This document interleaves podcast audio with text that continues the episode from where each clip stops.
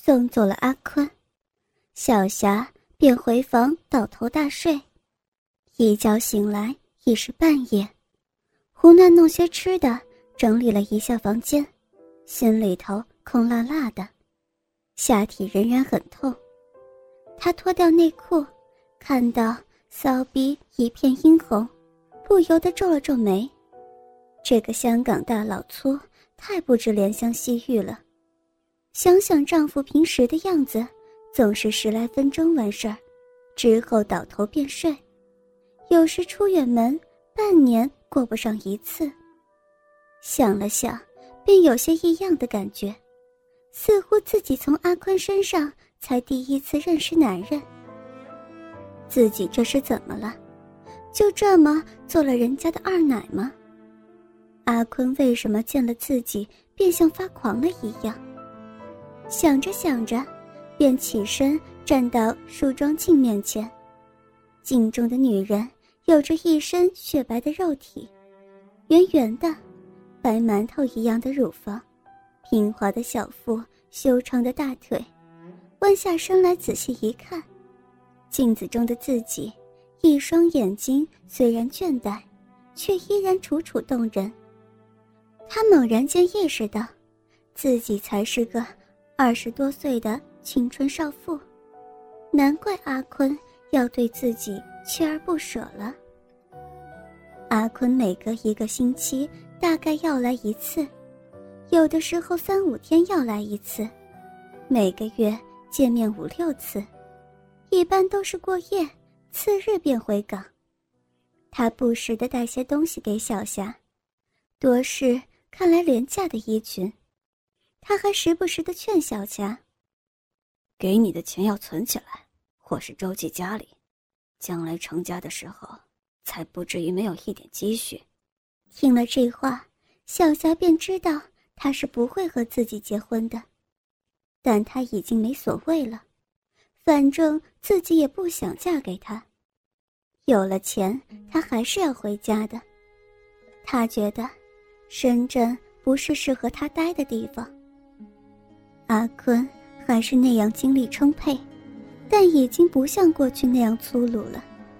小霞一次又一次容纳了他，但是很清楚，自己并没有爱上他。他付出金钱，自己付出肉体。小霞意识到自己是个彻底的妓女，所以只要是阿坤需要。自己就会脱得一丝不挂，任他为所欲为。阿坤一走，他又闲在家里看看电视、逛逛街，或者是去邮局寄封信、寄点钱回家。他在信中说，自己在一家公司听电话、取报纸，工作清闲，待遇也不错，叫丈夫不要给他写信，因为他不久之后就可以回家看看。日子一长，他渐渐觉得无聊，电视也只能看懂深圳台，也不方便与邻居来往，楼上楼下个人过个人的生活，谁也不搭理谁。有一天，小霞正躺在床上出神，电话突然响了，她以为是阿坤，因为除了阿坤之外，没有人打过电话，谁知这一听。竟是阿梅。她说：“晚上带个朋友过来吃饭，他买菜，叫小霞在家里等他。”小霞很是激动，两个多月以来第一次有朋友来串门，而且还是一位帮过自己的朋友。阿梅来的时候带来了菜和酒，还有饮料，不过身后还跟了一个二三十岁左右的男人。这位是我朋友陈先生，阿梅介绍说，小霞便请客人入座，自己下厨做饭，阿梅也来帮手。阿梅说，自己在小霞走后一星期便被辞退，想想自己也不愿意去发廊，便与一个同乡合租了一套房中的一间，专职在夜店坐台。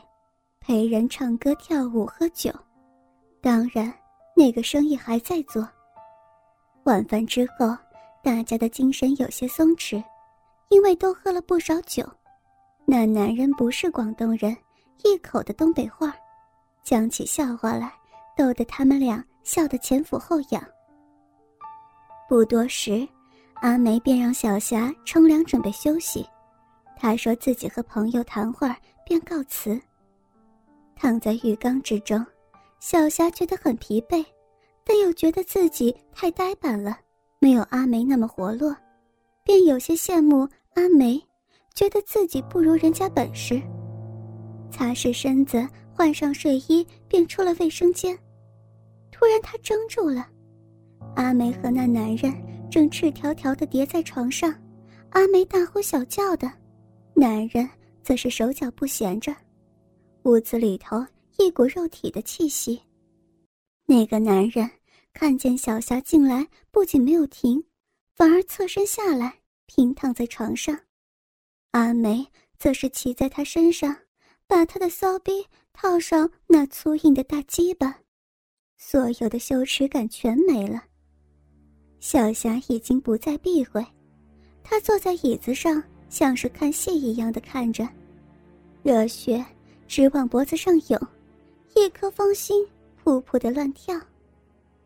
两个人上上下下几个回合，终于结束。阿梅已经满身汗津津的了，男人则是扔下避孕套，开了开身上，穿上衣服。阿梅大字型躺在床上，一动也不动。男人丢给小霞一百块钱，说一声：“小霞再见”，便打开门先走了。那个晚上，阿梅没走，自然又是一番女人就是这么回事儿。一次和一千次有什么区别的道理，说给小霞听。小霞静静的听着。她已经辨不出是非好坏了。女人往往因为钱而堕落，但是高尚的女人又能得到什么呢？小霞这样想，便觉得阿梅也并不见得多坏了。她说自己住的环境不好，人太多，做这事儿很不方便，所以便有可能会麻烦小霞。小霞只说：“别说了，挣点钱。”我们姐们儿，赶快回家吧。他真的说不清楚是讨厌还是喜欢阿梅，就像不清楚自己是喜欢或讨厌自己一样。元旦将到的时候，阿坤过来一次，给了小霞三千块，又带回来不少吃的东西。两人晚上摆了桌酒菜，提前过了元旦。饭后，阿坤说要放盘录像带给他看。他便冲了凉，光着身子躺在床上，等阿坤洗好澡过来。这是每次例行的公事。电视屏幕闪动着，他转头一看，哎呀，怎么全是做爱的镜头？他真的是第一次看这种袋子，这是那么刺激，加上那些挑逗性极强的配音，小霞被镇住了。阿坤。裹着浴巾走过来，他不是像以往那样扑过来，而是伏在一边，不停的用手指轻柔的捏着他的乳头。小霞呆呆的看着屏幕，任凭阿坤的抚摸。接着，她主动扑向阿坤。那一晚是她最忘形的一次，也是第一次把男人的鸡巴含入她的小嘴之中。还有半个月就要过春节了，小霞接到阿坤打来的电话，说是他节前过来，也是春节最后一次出车到深圳，说他会给小霞带钱来，问小霞需不需要他从香港捎带些什么东西回家。小霞沉吟半晌，终于说要他给带一个变形金刚过来，送给姐姐的小孩。阿坤闻言，哈哈大笑，说了声再见，便挂上电话。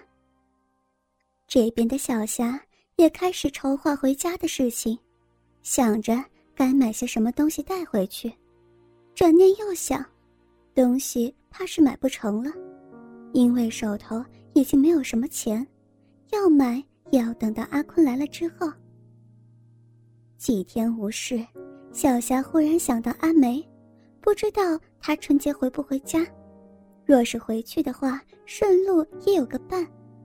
可是小霞不知道怎么样通过电话找到阿梅，正在无计可施的道，阿梅却打电话过来。